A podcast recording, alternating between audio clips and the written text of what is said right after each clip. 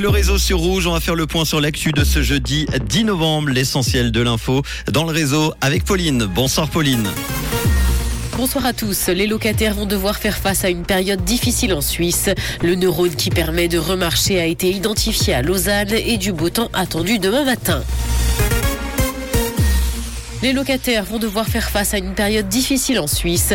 Le taux de vacances des logements devrait passer sous la barre des 1% dans le pays en 2024. Les loyers vont quant à eux prendre l'ascenseur et ce parce que la population ne cesse de croître dans le pays et qu'elle vit dans des espaces toujours plus grands. Les logements disponibles sont donc de moins en moins nombreux alors que les besoins augmentent. Le neurone qui permet de remarcher a été identifié à Lausanne. Des chercheurs sont parvenus à faire remarcher neuf patients paralysés et ont identifié le type de neurone activé et remodelé par leur technique de stimulation électrique de la moelle épinière. Ces travaux sont d'ailleurs publiés dans la revue Nature. Cette découverte ouvre la voie à des opportunités thérapeutiques encore plus ciblées à l'avenir. Stressés, les jeunes appellent davantage la ligne 147. Les coups de fil vers cette ligne ont bondi de 34% au cours des deux dernières années. Une situation que les autorités sont d'ailleurs appelées à prendre au sérieux. La ligne est animée par Pro Juventute et les consultations au sujet de pensées suicidaires se maintiennent à un niveau élevé de 7 à 8 par jour.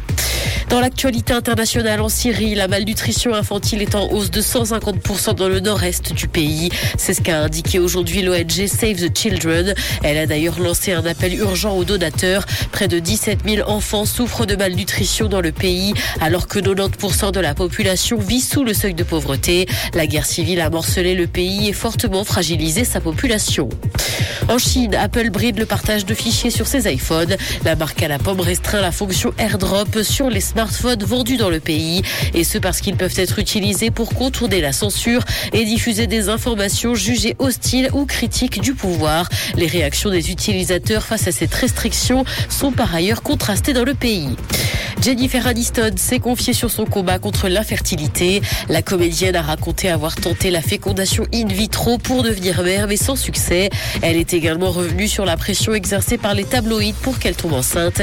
Ils l'ont également accusée d'être égoïste et de ne penser qu'à sa carrière parce qu'elle n'avait pas d'enfant. Une situation qu'elle a évidemment très mal vécue.